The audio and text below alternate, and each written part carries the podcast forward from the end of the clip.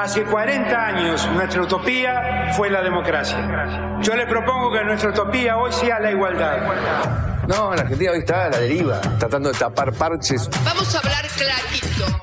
Hay proscripción. La grieta famosa, que es un invento de la política para generar odio y desde ahí conseguir más votos. Vas a meter preso a Videla. A todos los responsables. Estamos trabajando en armar una estrategia para enfrentar la izquierda a nivel internacional. La izquierda tiene que pelearle y la peleamos todos los días. Si vos le tenés bronca, le tenés que le pelear, pelear o que tenés bronca, pero lástima anal. Lástima anal. La moneda ya está en el aire.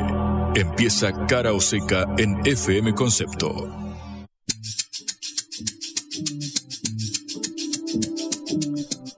Hola, ¿qué tal? Esperamos que empiecen una linda y fría semana.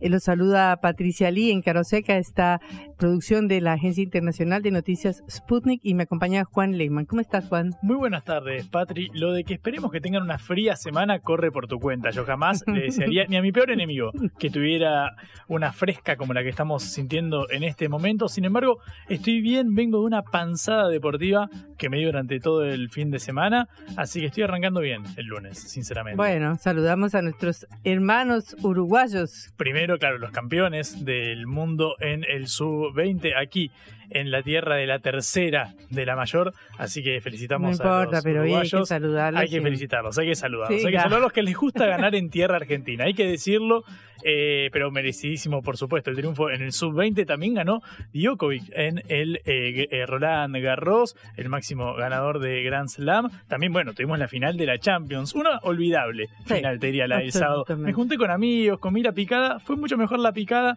que el partido en sí. Menos mal que estábamos bien preparados. Pero bueno, aquí estamos para un nuevo lunes. Bueno, hay muchas noticias. Tuvimos eh, un fin de semana electoral con elecciones en cuatro provincias argentinas y, bueno, resultados eh, para el oficialismo, pero también un batacazo de la oposición, así que estaremos comentándolo hoy.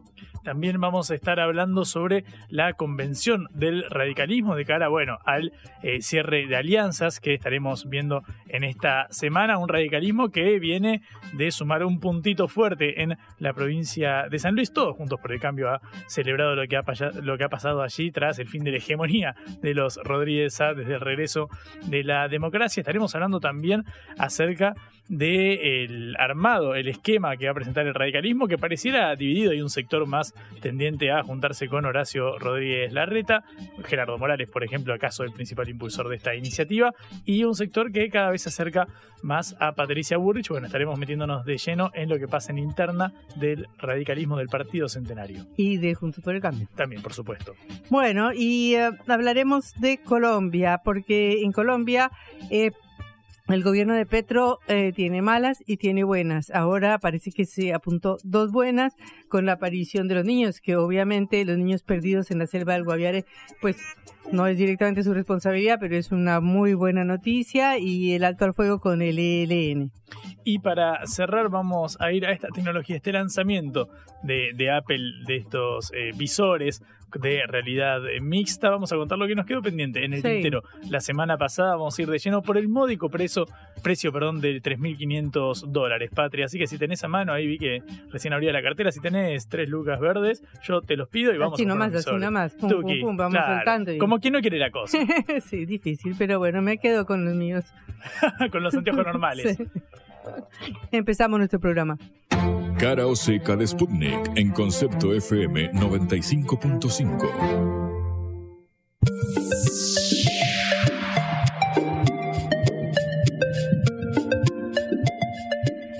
¿Qué le espera al futuro gobierno? Realmente es una pregunta de ciencia ficción. Para Isaac Asimov o de futurología es muy difícil quizás hacerse esa pregunta ahora, cuando tenemos dos o tres meses o cuatro o cinco, porque de aquí, de agosto a diciembre que se posesiona el nuevo gobierno, tenemos como cuatro eh, saltos en la carrera, eh, cuatro obstáculos en la carrera que van a definir lo que pase en el país y que se van a realizar en medio de una situación económica muy dura y difícil como ya venimos analizándolo. Eh, se vienen los cierres de lista este día miércoles. El 24 de junio, el perdón, el cierre de las alianzas este 24, este 14 de junio miércoles, el 24 el cierre de listas para las primarias de agosto, luego para las generales de octubre y después, si es que es necesario, la segunda vuelta en noviembre y la posesión en diciembre del nuevo gobierno.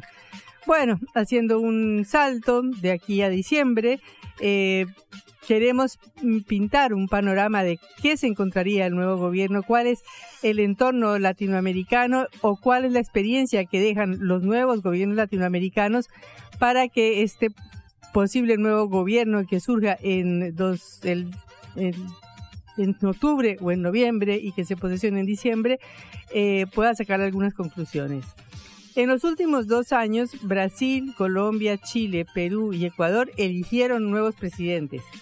En todos los casos hubo una renovación, es decir, eh, cayó el oficialismo y se impusieron gobiernos directamente eh, inesperados, como sucedió en Colombia con el triunfo de Petro, o no inesperado, pero sí por lo menos que significó una derrota de todos los principales partidos eh, que fueron los partidos tradicionales colombianos en las últimas décadas y yo diría siglos. Eh, en Chile, donde eh, también se ganó Gabriel Boric con un gobierno que derrotó a todos los gobiernos juntos de la concertación y los que lo continuaron en Chile, los gobiernos que gobernaron después de la dictadura de Augusto Pinochet. Y en Perú, el mm, triunfo de Pedro Castillo, un presidente que salió de una de Catamarca, una provincia, y del gremio docente después de liderar una gran huelga, pero que fue absolutamente inesperado. Lo mismo en Ecuador, donde mm, el actual presidente Guillermo Lazo eh, ganó eh, contra Andrés Araúz, que era el candidato del correísmo, es decir, del presidente ah, Rafael Correa, del expresidente Rafael Correa, pero ahora está sometido a grandes problemas. Bueno, el panorama de estos presidentes que llevan mm, dos, que llevaban dos años en el poder, un año en el poder, eh, y el último de todos, que es el presidente Luis Ignacio Lula da Silva, que se posesionó recién este año, es bastante complicado a un tiempo después de su elección. Esto eh, quizás sea bueno para el futuro presidente, para observar cuáles son los problemas, cuáles son las necesidades, si puede aprender algo de estas experiencias o no. Empecemos por Gabriel Boric, que fue electo en 2022, luego del estallido social de 2019, con una muy buena votación, 55% de los votos, frente a José Manuel Cast, el candidato de la derecha que fue la sorpresa en las elecciones pasadas también. Es decir, fueron unas elecciones sorpresivas por los dos lados, por el lado de Boric y por el lado de Cast. Eh, pero bueno, hubo una gran desilusión en el mismo año pasado cuando la Convención Constituyente que se había reunido y que había redactado un texto constitucional eh, propuso ese texto para un plebiscito y la población rechazó el, texto constituyente por 62% de los votos, es decir, una derrota muy fuerte contra un gobierno y un presidente muy joven, el más joven de la historia de Chile, y un presidente que había hecho de la reforma constitucional una de sus principales banderas. Eh, el año anterior había sido elegido en Perú Pedro Castillo, eh, ya comenté al principio que era un maestro rural, dirigente de una huelga docente, es decir, algo que fue completamente eh, inusitado eh, e impensado en un país donde los principales partidos tradicionales de Perú, como por supuesto el partido de Fujimori, de Keiko Fujimori, de la hija del expresidente Alberto Fujimori y los demás partidos de Perú tradicionales fueron derrotados debido a una crisis política inmensa, porque como sabemos todos los expresidentes del Perú o están en la cárcel o eh, uno de ellos se suicidó.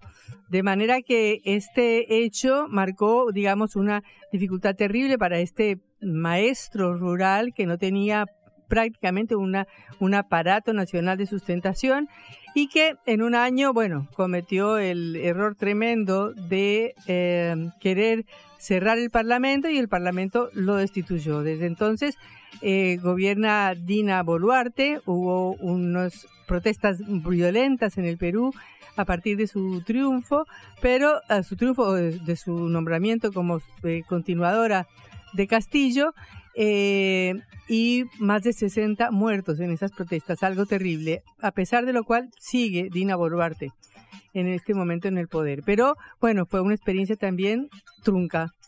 Y mm, para seguir hacia el norte, eh, Gustavo Petro en Colombia, que fue eh, electo y se posesionó el año pasado, y que realizó un, milagro también, no el de los niños al cual nos vamos a referir, sino el milagro de ganarle a todos, todos, todos los partidos tradicionales colombianos juntos que eh, apoyaron a su contrincante eh, Rodolfo Hernández y Petro se logró imponer, a pesar de su impronta de haber sido un dirigente del M-19, que fue la guerrilla que se desarmó de 1990 a 1991.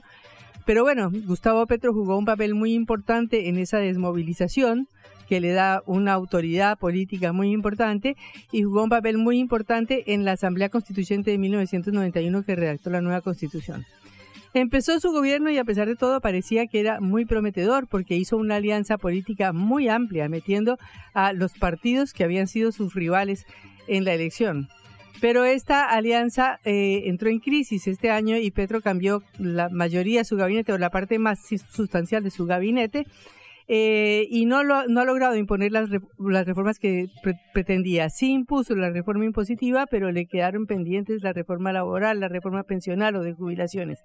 Y el año pasado estalló la bomba dentro del gobierno, una autobomba, eh, con el escándalo del embajador en Venezuela y la jefa de gabinete.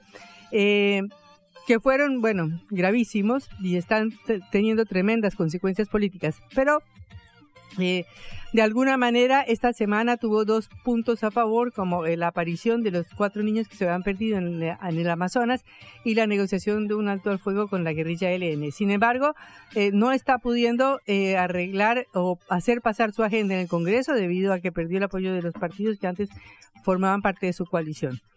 Y Lula, que parece ser el más pragmático de todos, ha hecho un acuerdo con el Centrão, que es este mm, centro político brasileño en el Congreso, y que le permitió la semana pasada una prueba muy difícil que fue sobrevivir y, defender sus 47 ministerios, porque el Congreso los quería reducir a 23 o 24. De manera que el futuro gobierno, sea de Juntos por el Cambio, sea del Frente de Todos, eh, va a enfrentar cambios y desafíos tan grandes como los de sus pares latinoamericanos. Esperaremos a ver cómo, si, llegamos a diciembre, si todo de aquí hasta allá logra sucederse de una manera normal, sin una gran crisis, esperaremos a ver cómo el nuevo gobierno logra sortear los desafíos que se le vienen. Blanco o negro, sí o no. A favor o en contra. Sputnik para la pelota para reflexionar.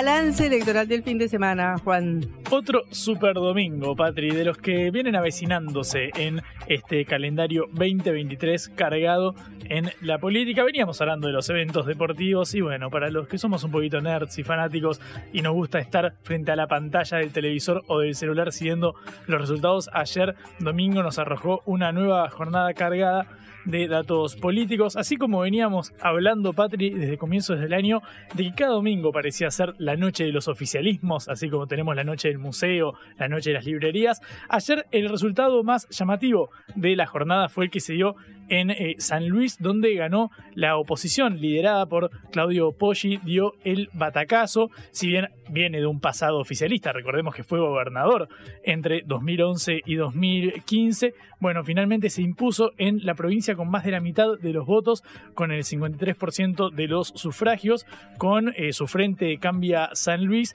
poniendo fin a 40 años de hegemonía de los Rodríguez A, cuatro décadas desde el regreso de la democracia, justamente que el Adolfo y el Alberto se habían eh, intercambiado el liderazgo de la provincia, quienes ahora están distanciados. Los dos hermanos. los dos hermanos, Adolfo y Alberto Rodríguez A. Eh, se suma un porotito juntos por el cambio que, bueno, tuvo a una plana importante de los líderes viajando eh, a la provincia puntana con Larreta, Gerardo Morales, Martín Lustó, Margarita Stolbizer, el recientemente incorporado José Luis Espert, el liberal de quien tanto hablamos la semana pasada. Bueno, esa línea de la oposición a nivel nacional viajó a eh, San Luis. En segundo lugar quedó Jorge Fernández, quien era el impulsado por el actual gobernador por eh, Rodríguez A, que obtuvo el 44% de los votos. Recordamos que el Alberto viene de dos mandatos consecutivos de ocho años en el poder y por eso no podía buscar la eh, reelección. Eh, bueno, Poggi, como decíamos, fue gobernador entre 2011 y 2015. En, luego de la, gobernación decidió presentarse como candidato a diputado nacional. Después en 2017 fue elegido como senador nacional de la Alianza Cambiemos, de ahí el vínculo ahora con los dirigentes que fueron eh, a saludarlo. En 2021 renunció a la banca eh, de senador eh, y se presentó como candidato a diputado nacional de Juntos por el Cambio y bueno, es el primer presidente, el primer gobernador electo desde el retorno a la democracia que no tiene como apellido Rodríguez A. Esa es la noticia de la jornada. Luego en Tucumán, bueno. Y la primera provincia que logró dar vuelta a un oficialismo, si no se considera Neuquén o. Claro, de, carácter más provincialista, digamos, esos partidos de los que tanto venimos hablando. Bueno, definitivamente fue el batacazo del fin de semana, eh, más que la victoria del Manchester City contra el Inter, que todos medio que la prevíamos, por más que algunos no queríamos. Eh, en la provincia de Tucumán, ahí sí, ganó el oficialismo fuerte y al medio. Osvaldo Jaldo, el actual vice del gobernador Juan Mansur, que recordemos que no se eh, presentó, decidió renunciar a su candidatura tras, bueno, el, eh, que la Corte Suprema hiciera lugar al eh, pedido de una medida cautelar para que no, no se presentara quien fuera jefe de gabinete de este gobierno de Alberto Fernández. Finalmente apoyó a Jaldo, el actual vicegobernador. Bueno, tendrá eh, será el mandatario de la provincia con el 58% de los votos. Ha ganado. También recibió el saludo de Alberto Fernández, del eh, ministro del Interior Eduardo Guado de Pedro. Obtuvo más de 20 puntos de diferencia sobre el segundo en Tucumán, Osvaldo Jaldo, sobre Roberto Sánchez, quien encabezó la boleta de Juntos eh, por el cambio, que quedó apenas con el 35% de los votos. La libertad no avanzó tanto, Patri, porque el candidato de Miley, Ricardo Bussi, el hijo de quien fuera durante la dictadura cívico-militar interventor en la provincia, apenas sacó un magro 5% con fuerza republicana y se repite esta tendencia que vimos en La Rioja, que vimos en Tierra del Fuego, eh, de que, bueno, finalmente quienes estaban amparados bajo un espacio referenciado en Miley tuviera un magro resultado. Todos los encuestadores con quienes hablamos dicen no es lo mismo la provincial que la nacional. El apellido Milei en la boleta pesa y mucho. Si te parece, ahora en minutitos seguimos con la recorrida de lo que fue el Super Domingo de ayer. ¿Dale? Seguimos. Esto es Cara o Seca, el programa de reflexión y análisis de Sputnik por concepto FM.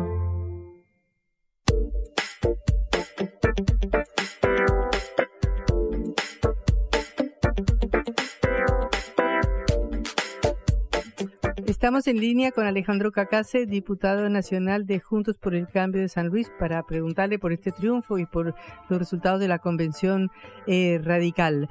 Eh, Alejandro, un gusto saludarlo. Patricia Lee Juan Lema nos saludan de, de Cara Seca, Juntos por el Cambio. ¿Cómo les va? Un gusto saludarlos a ustedes y a toda la audiencia. Bueno, ah, queríamos un comentario suyo en primer lugar sobre el triunfo de ayer en San Luis. Sí, la verdad que estamos profundamente contentos porque se ha logrado, tras 40 años de democracia, lograr una alternancia de signo político en la provincia. Eh, que siempre había gobernado el PJ y los Rodríguez A. Eh, y ahora logramos con este frente que cambia San Luis, que constituyen eh, la UCR, Avanzar, el PRO, Libres del Sur, Partido Demócrata, Libertario, es un frente muy amplio eh, en la provincia que ha sido antihegemónico y ha logrado producir ese cambio en un San Luis que tiene una situación socioeconómica muy difícil, que eh, ha perdido empleo privado, empleo industrial aceleradamente, la pobreza ha crecido, más del 50% de pobres en la provincia, dos terceras partes de los niños que no comen, y entonces toca a este gobierno nuestro que va a asumir en diciembre, en una larga transición que tenemos que atravesar, una, una tarea muy ardua, un desafío muy grande que tiene por delante. Eh, se muestra además que con una coalición amplia, integrando los distintos partidos, eh, se ha podido producir ese cambio, algo que creo que ha inspirado también a muchos dirigentes nacionales para la tarea que hay por delante en el país. Nos vinieron por eso a acompañar eh, muchos de los dirigentes de nuestro frente, Horacio Rodríguez Larreta, que es candidato a presidente, eh, Martín Lustó, candidato a jefe de gobierno de la Ciudad de Buenos Aires, Gerardo Morales, que es presidente de la UCR, Ferraro, que es presidente de la coalición cívica, Expert, que se ha incorporado al frente, Margarita Stolbizer. Decir, hubo un respaldo muy amplio a esto que hicimos en San Luis y un mensaje de que necesitamos construir algo similar en el país eh, en, ahora que tenemos ya el vencimiento de los frentes en tan solo dos días y, en unos 12, 13 días está también la presentación de listas nacionales. Mm. Alejandro, buenas tardes. Eh, Juan Lemán te, saluda. Entiendo que ahora estás en la convención de la UCR, ¿correcto? De la Unión Cívica Radical. Sí, e, exactamente. Estoy desde aquí hablándoles que tiene que ver directamente con eso porque mm. la reunión que transcurre hoy de la convención es para disponer esa ratificación y ampliación del Frente Juntos por el Cambio. Mm. Justamente en este sentido quiero preguntarte qué rol crees que va a desempeñar el, radicalismo dentro de, Juntos eh, por el Cambio de cara ahora a las generales. Bueno, creo que el radicalismo desde su fundación ha tenido un, un rol preponderante en Cambiemos, de estructurarlo territorialmente, de asegurar su presencia en todo el país, Además tenemos, por supuesto, una importantísima representación parlamentaria dentro del frente, gobernadores que son ejemplos de gestión con sus provincias para todo el frente y para todo el país, más de 400 intendentes.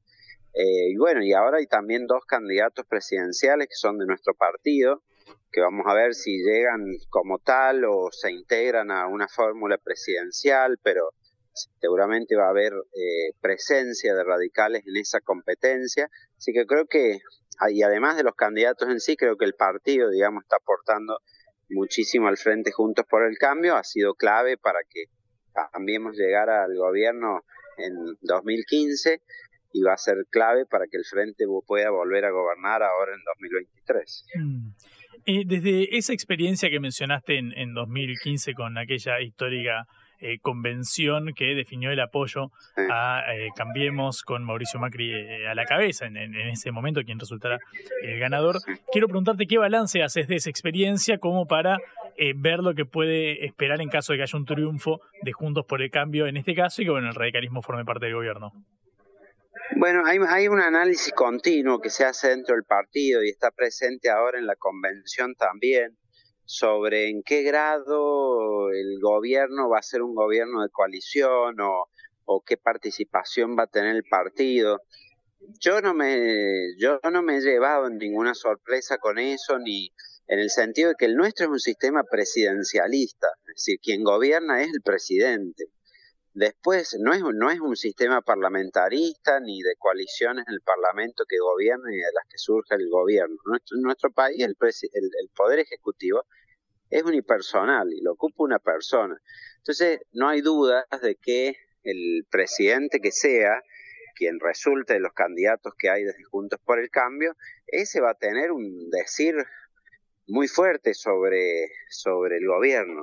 Obviamente se va a apoyar en la, eh, en la mayoría parlamentaria que se pueda generar y en los partidos que conformemos esa mayoría parlamentaria, pero creo que a nadie puede sorprender si mañana quien sea presidente termine tomando las decisiones por encima de lo que de, los partidos en sí, digamos. Sorprendernos con eso sería no entender cómo funciona nuestro sistema y, y por eso lo digo esto porque sé que hay mucha especulación de decir, bueno, cuando estuvimos en el 2015, eh, quien tomaba las decisiones era Macri. Y sí, por supuesto, porque él fue electo presidente. a él lo eligieron presidente. Eh, creo que una cosa similar va a suceder ahora, digamos. Por eso hay una primaria, en la primaria se pueden presentar todos los candidatos que lo, que lo deseen y es el y es el pueblo el que decide quién nos representa como candidato después. Mm. Estamos hablando con Alejandro Cacase, diputado nacional de Juntos por el Cambio, referente de la Unión Cívica Radical, que ahora está teniendo la eh, convención de cara al cierre de alianzas que se concretará este miércoles. Eh, Alejandro, si vemos la foto de la Unión Cívica Radical de hoy, vemos que, eh, por un lado, eh, dirigentes como Maximiliano Abad se muestran más cercanos a Patricia Burrich, mientras que el sector liderado, podríamos decir, por Gerardo Morales o Martín Lustó, eh, se encuentra más eh, aliado a Horacio Rodríguez Larreta, el jefe de gobierno porteño. La interna en Juntos entre Burrich y Larreta, más allá de las otras candidaturas de las que estuvimos hablando, pareciera estar bastante encarnizada. Quiero preguntarte si esto repercute al interior del radicalismo, si los cruces abiertos que se ven entre el exministro de Seguridad y el jefe de gobierno porteño se dan también al interior de la UCR. Bueno, esa es otra cosa que a mí me parece natural, es decir, si nosotros constituimos un frente político, tenemos un sistema de primarias para la elección de los candidatos, es natural que pueda haber distintos candidatos a presidente eh, y que los dirigentes o los grupos de los distintos partidos se encolumnen detrás de esos candidatos. Yo no lo veo eso con preocupación y, y siendo que somos un frente que, digamos, ya viene hace desde 2015 trabajando, hace ocho años y tiene varias elecciones encima, eh, que los dirigentes de los partidos puedan, digamos, cruzarse en cómo trabajan, me parece natural también, porque ya hay mucha eh, comunidad y trabajo realizado. No es que todo, no es que todo aquel que sea que sea radical por el hecho de ser radical tiene que apoyar un radical y todo aquel que es del pro por el hecho de ser del pro tiene que apoyar uno al pro. Eso ya no funciona así. Mm. De hecho hay dos candidatos del pro, dos candidatos del UCR, pueden cruzarse en la fórmula y después cada uno decide quién lo representa mejor por, por su identidad, por su actitud, por sus ideas, por sus propuestas lo bueno es que la que se decide es la ciudadanía. Nosotros en el 2021 en muchísimos distritos tuvimos pasos y salimos fortalecidos de esas pasos. Así que yo tengo confianza en que ahora, digamos, estos candidatos se presenten, den su propuesta a la ciudadanía, eh, después se, se, elija uno o uno o una de ellas y, y después eh, resulte eso en que terminemos unificados en una propuesta para disputar el poder en, octubre o en, noviembre eventualmente, que ya se des cuenta puede haber un balotaje. Mm. Y la, última respecto a este momento preciso de cara eh, a las elecciones, recién hablábamos, bueno, de, al interior de Juntos por el Cambio, las fuerzas predominantes son la UCR y, y, el PRO. ¿Crees que la misma correlación de fuerzas que la que se daba en 2015 ha cambiado algo? Ahora, bueno, con todo el peso territorial que has marcado que tiene el partido centenario. Sí, hay, hay distintos elementos que considerar en eso. Por un lado, el del peso territorial es clave y ese, te diría, favorece a la UCR, que tiene mayor extensión territorial, más gobernadores, muchísimos más intendentes y demás. Eh, por el otro lado, la, el déficit nuestro, la carencia nuestra está en la presencia de liderazgos nacionales de algún modo el PRO tiene hoy o ha podido generar más liderazgos nacionales o que conciten la atención de toda la ciudadanía para la presidencia. Mm. Claramente los favoritos entre los candidatos a presidente son eh, Horacio Rodríguez Larreta y Patricia Bullrich, que son ambos del PRO. Se están esos dos componentes en el análisis, los liderazgos, la territorialidad, pero bueno, es lo que hace la pluralidad y complejidad de nuestro de nuestro frente. Y mm. cada uno aporta lo que tiene, de los activos que tiene como partido. Y creo que eh, si en el 2015 llegamos al gobierno también fue porque se aportó de un lado esa presencia o liderazgo nacional y del otro lado la territorialidad. Hay mm. que combinar eso para que sea eh, efectivo electoralmente nuestro frente. Alejandro, te saco un segundo del plano eh, electoral. Vos eh, te hiciste muy conocido en todo el, plano nacional, más allá de tu rol, por supuesto, como, diputado y como dirigente, cuando presentaste la propuesta de dolarizar la economía, una bandera que luego eh, fue arriada por Javier Milei y la libertad avanza. Quiero preguntarte si mantenés esta postura y qué pensás acerca de que, bueno, lo haya hecho bandera el libertario. Claro, primero, digamos, que, que, alguien se haga noticia por un proyecto así es porque estamos muy mal en el tema de la inflación en Argentina y cada vez peor. Eh, es decir, mientras otros países han podido combatir y domar la inflación y tienen estabilidad, en Argentina la situación de los precios, pérdida del poder adquisitivo es tal que eso es la noticia y el centro de debate, del centro de debate en la agenda pública. Te quiero decir, vos vas y vos vas en otro país, hablas de dolarización y podés generar, no sé, un, un, un seminario académico en una universidad. Acá se genera como pasó en ese momento, 5 millones de redes de cuentas sociales hablando de la dolarización, porque todo el mundo sabe lo mal que estamos. Eh, algo está absolutamente claro en Argentina, no se ha probado todo para, para controlar la inflación, controles de precios, eh, distintas políticas monetarias, y en todas fracasamos. Y fracasamos porque Argentina tiene un problema de adicción al financiamiento monetario del déficit, es decir, tenemos una adicción a usar el Banco Central para imprimir, imprimir, imprimir dinero eh, para, para financiar al Estado. Eh, hay algunos que creen u otros que creen dentro del propio partido que eso se puede terminar diciendo cambiemos de conducta. Para mí eso no va a pasar. Para mí es como tomar una persona que está adicta y decirle, che, mira, sería bueno que mañana termines con la adicción y te empieces a comportar bien. No lo puede hacer. Entonces, cuando alguien no puede hacer eso, hay que cortarlo directamente de otra manera más abrupta. La dolarización es eso. No, no permite que imprimas más dinero o lo, o lo genuinamente porque exportás, eh, porque producís, o no, lo podés simplemente imprimir, no tenés porque no es tu moneda y no la podés imprimir. Eso es lo que significa básicamente la dolarización en, para nuestro país, una solución a una adicción. La medida que veo que digamos, si bien es una propuesta económica, tiene una fuerte raigambre institucional. Me, ver que en nuestra trayectoria histórica nunca hemos sido capaces de tener instituciones monetarias sólidas. Entonces, como no las tenemos y como tenemos cero credibilidad, es mejor directamente importarlas. Eh, a mí me produce satisfacción que un candidato presidencial lo haya tomado como eh, su bandera. Hay muchas otras cosas que él propone, que en las que no coincido, obviamente, en su plataforma, pero que este tema lo haya tomado y lo impulse y lo instale, a mí me parece positivo. Y no creo que debiera ser una cosa de decir, ah, bueno, como lo propuso ahora aquel, entonces nosotros no podemos hablar de lo mismo, porque es muy probable que nos encontremos que otras soluciones que se traten, otros planes de estabilización fracasen, fracasen porque, como digo, no generen confianza, porque no se puedan sostener, porque nuestras instituciones monetarias no, no se comporten adecuadamente y vamos a tener que terminar recurriendo a esa herramienta para poder estabilizar. Entonces, como vamos a tener que terminar recurriendo a esa herramienta para, eh, para estabilizar, lo mejor es no ideologizarla no tratar como que es algo de un partido o de otro, ni, con, ni como he escuchado de derecha o de izquierda. A veces me han dicho a mí, no, bueno, pero que es una propuesta de derecha. Y yo digo, ¿y qué es de izquierda? Tener hiperinflación es de izquierda, que los, que los pobres cada vez eh, puedan comprar menos cosas, eso es de izquierda, no, es ridículo, no es ni de izquierda ni de derecha, es una herramienta eh, de la teoría económica para solucionar un problema de estabilidad de precios. Alejandro, muchísimas gracias por estos minutitos en Cara o Seca.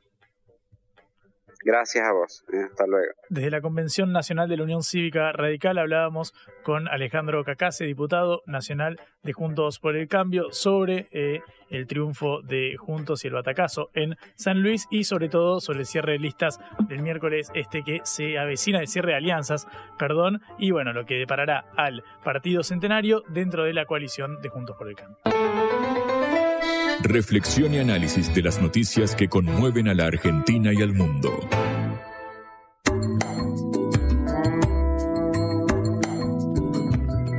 Antes de pasar a nuestro tema eh, internacional del día, que es sobre Colombia, eh, quiero recordar que hoy es el Día de Rusia, que es el punto de inicio de la historia contemporánea de Rusia. Eh, en 1990, el primer Congreso de los Diputados del Pueblo de la República Socialista Federativa Soviética de Rusia, RSFSR, adoptó la Declaración de Soberanía Estatal de la RSFSR. Esto fue el año anterior a la disolución de la Unión Soviética, o mejor dicho, la Unión Soviética eh, terminó disolviéndose el 31 de diciembre de 1991, o sea, casi dos años antes. Un año después, el 12 de junio de 1991, se celebraron las primeras elecciones presidenciales en las que ganó Boris Yeltsin, que estuvo en el poder hasta el año 2000. Eh, desde ahí no fue el día considerado como el día de Rusia, pero luego se, a partir de junio, eh, a partir de 1994, mediante un decreto presidencial, empezó a declarar, se declaró el día de la declaración de la soberanía estatal de Rusia como un feriado a nivel nacional. Y en 2002 se consagró como nombre oficial el Día de Rusia para el 12 de junio. De manera que eh, ya sabemos que a pesar de que eh, la Unión Soviética surgió de la Revolución de Octubre, de 1917 y se mantuvo hasta 1991, Rusia eh, oficialmente como república independiente de la Unión Soviética, porque en 1991 se disuelve la Unión Soviética en sus, todas sus repúblicas, eh, festeja este día como el Día de Rusia y queríamos recordarlo hoy que es esta fecha y esta celebración nacional. Bueno. La vuelta al mundo en la vuelta a casa.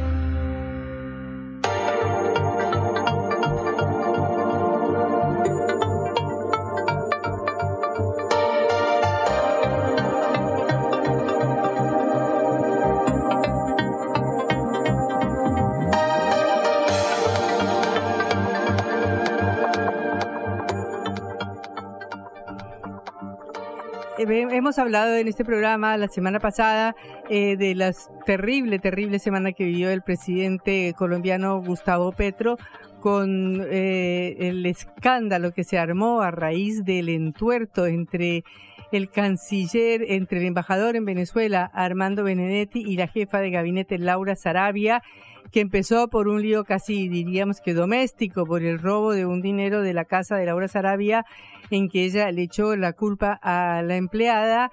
Eh, la empleada fue llevada al polígrafo, que es algo, bueno, eh, que se utiliza para las personas cercanas a la presidencia en Colombia. Y después de eso, lo grave no es el polígrafo, sino que fue que apareció su teléfono pinchado o chuzado y para pinchar el teléfono, chuzar el teléfono, le hicieron aparecer a ella como si fuera miembro del Clan del Golfo, uno de los grupos criminales o el principal grupo criminal de Colombia. A partir de ahí se desató este lío terrible entre Benedetti y Laura Sarabia, en que Benedetti parecía parecía querer em, chantajear a Laura Sarabia pidiéndole el puesto de canciller o el puesto de ministro del Interior de Colombia, porque es la mano, Sarabia es la mano derecha de Petro, una chica de 28 años. Bueno, se armó un lío terrible en el cual Benedetti sacó a relucir supuestos dineros eh, que habrían financiado la campaña de Petro y esto ha provocado un ruido terrible en Colombia. Ya Petro venía de un fracaso porque su primer gabinete, su gabinete inicial, eh, fue reformado y eh, al reformular el gabinete sacó a los partidos que eran parte de la coalición gobernante, lo cual hace ahora muy difícil aprobar sus reformas en el Congreso.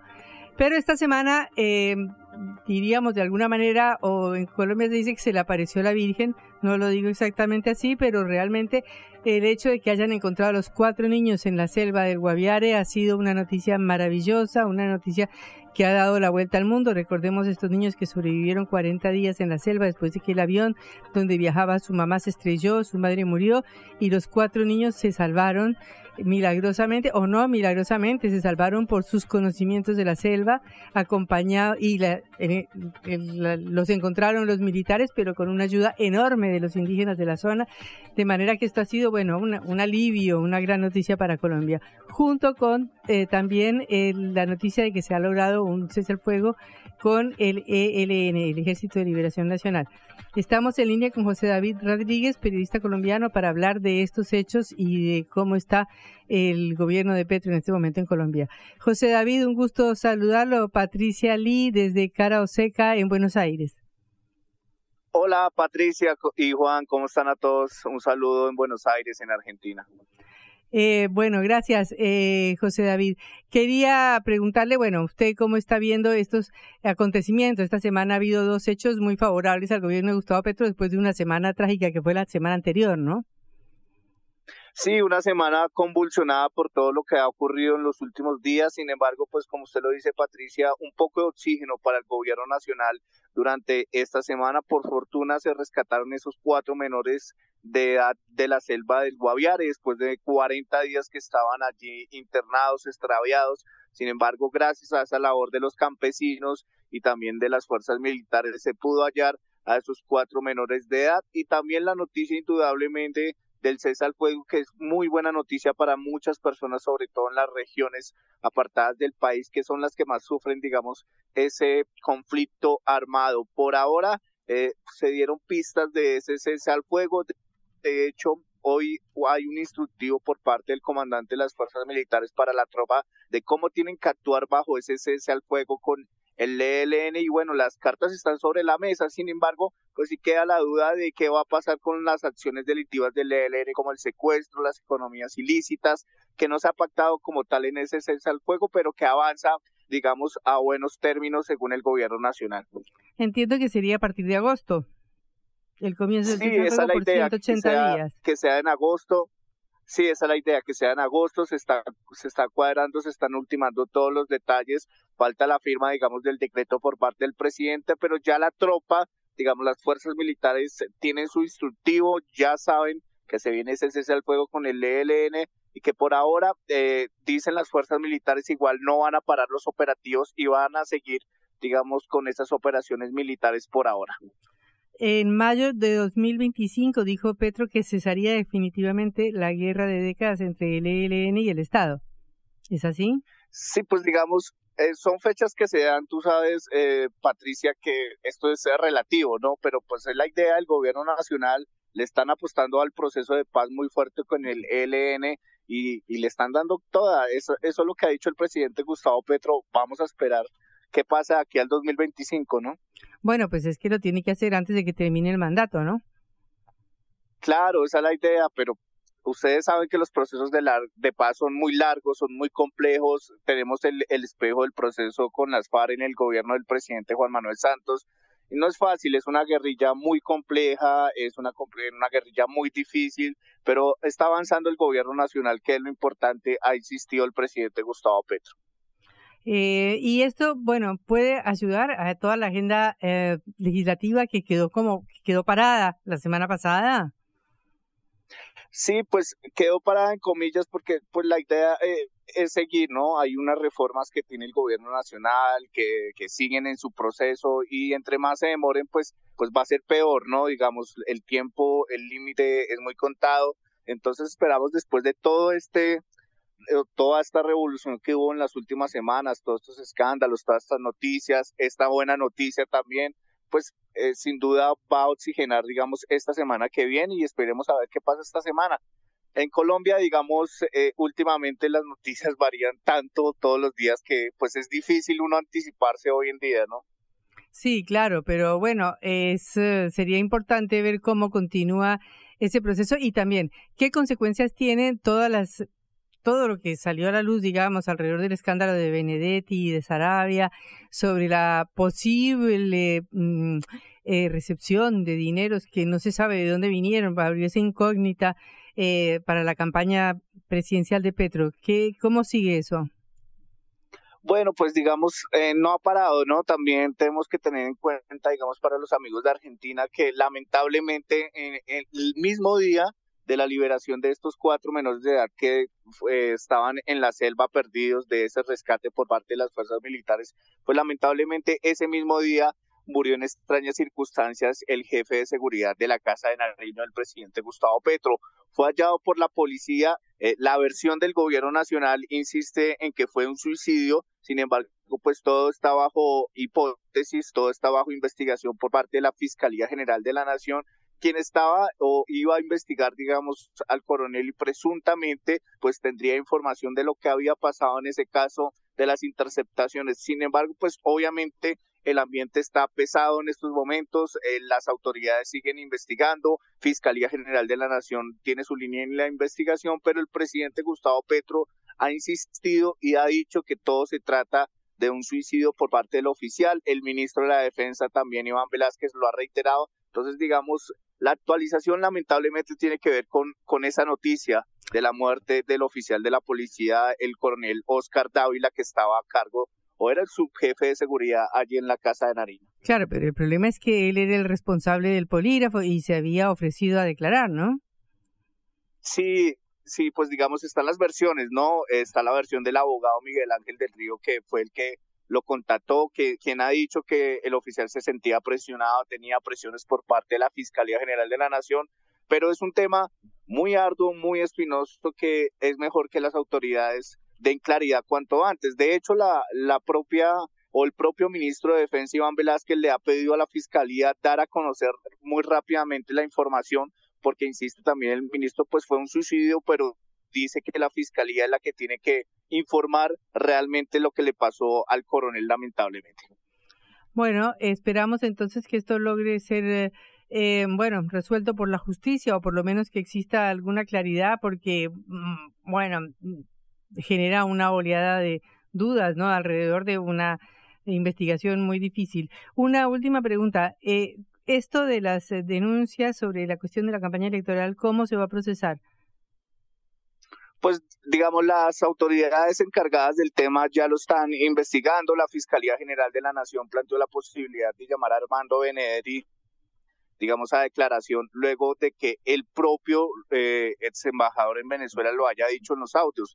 No es un invento aquí de la prensa, no es un invento de un sector de la derecha contra el gobierno nacional, fue el propio ex embajador en Venezuela quien a través de esos audios dejó la duda planteada, ¿no? Entonces ya está interviniendo la Fiscalía General de la Nación, lo mismo va a hacer la Procuraduría General de la Nación y los entes de investigación aquí en Colombia van avanzando en esa investigación que por ahora pues es una investigación y serán ellos los encargados de determinar qué fue lo que ocurrió aquí.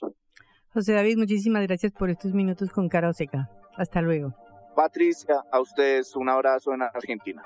Gracias, era José David Rodríguez, colega, periodista colombiano, explicándonos los alcances de los eh, escándalos que se desataron la semana pasada y las buenas noticias de esta semana con el cese al fuego del ELN y el encuentro de los cuatro niños perdidos en el Amazonas, en el Guaviare. Cara o seca. Te contamos lo que otros callan.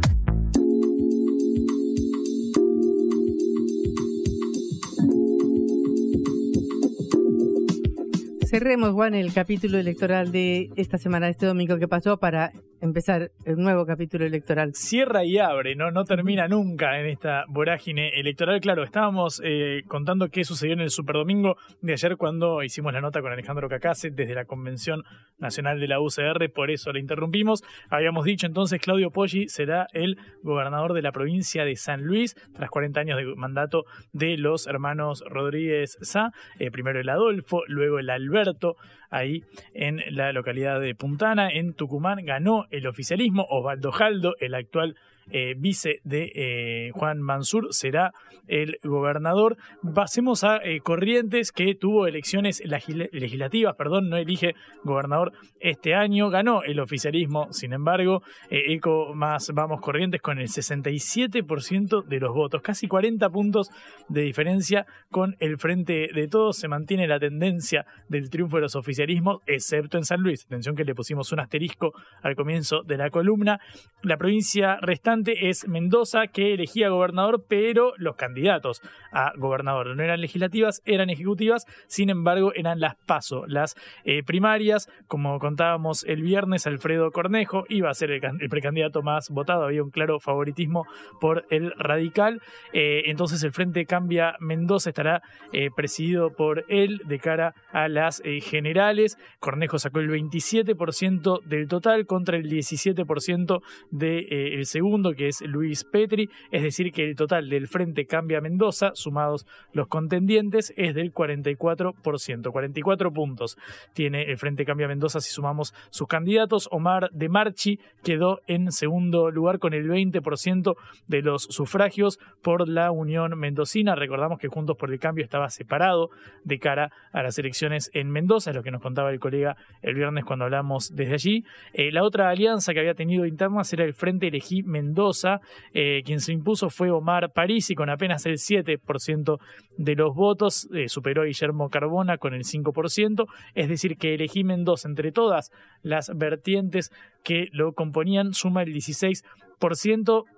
Es una gran encuesta, las paso. En caso de que se mantengan los votos que fueron otro candidato dentro de una alianza, se mantengan en esa alianza, tendríamos que el Frente Cambia Mendoza tiene el 44, la Unión Mendocina el 20 y eh, el Frente Elegí Mendoza el 16% del total. Ese es el panorama electivo que tuvimos eh, ayer, que se esbozó ayer con el triunfo fuerte en San Luis de la oposición, en Tucumán del oficialismo, al igual que en Corrientes y en las pasos de Mendoza. Lo otro que me había quedado en el tintero, Patri, que después no reclamen, era lo de los Apple Vision Pro. ¿Te acuerdas que yo te había contado este producto lanzado que generó un revuelo? Primero, porque cuesta 3 lucardas y media, 3.500 dólares, eh, un precio bastante complicado. Era muy gracioso ver cómo en eh, la Conferencia Mundial de, Desarrolladores 2023 de Apple se escuchaban los uh, cuando salió el precio, porque claro, todos entusiasmadísimos, pero claro, 3.500 dólares, que son casi 1.700.000 pesos, más o menos, si vamos al tipo de cambio paralelo. Difícil, difícil. Eh, ¿Qué son los Apple Vision Pro? Son unos visores de realidad eh, mixta que están diseñados básicamente para conjugar, para mezclar lo que pasa en el mundo real con eh, lo que pasa en la realidad, en la realidad virtual, digamos. Es decir, yo puedo superponer los objetos que veo en el visor con lo que estoy viendo realmente detrás de él. Es como si tuvieras de fondo de pantalla del celular a la cámara del celular. Vos ves lo que está enfrente tuyo, pero desplegado sobre eso el menú de opciones. Tenés WhatsApp, Instagram, Gmail, todo lo que vos tengas. En los visores claramente no necesitas tocar algo, se maneja con eh, las manos en una pantalla como si fuera táctil, pero no estás tocando nada.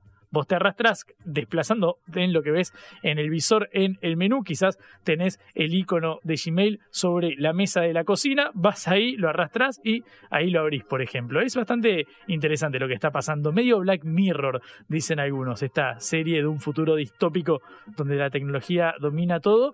Porque, claro, vos si apagás esta función tecnológica de los visores, podés ver directamente lo que tenés enfrente. Uno podría decir, bueno, los llevo puestos todo el día. Total, cuando quiero ponerme en el modo pantalla, los prendo y estás todo el día con el cosito enfrente en vez de tener el Para tiki, matarse, ¿no? Claro, es bastante fea el, el panorama. ¿eh?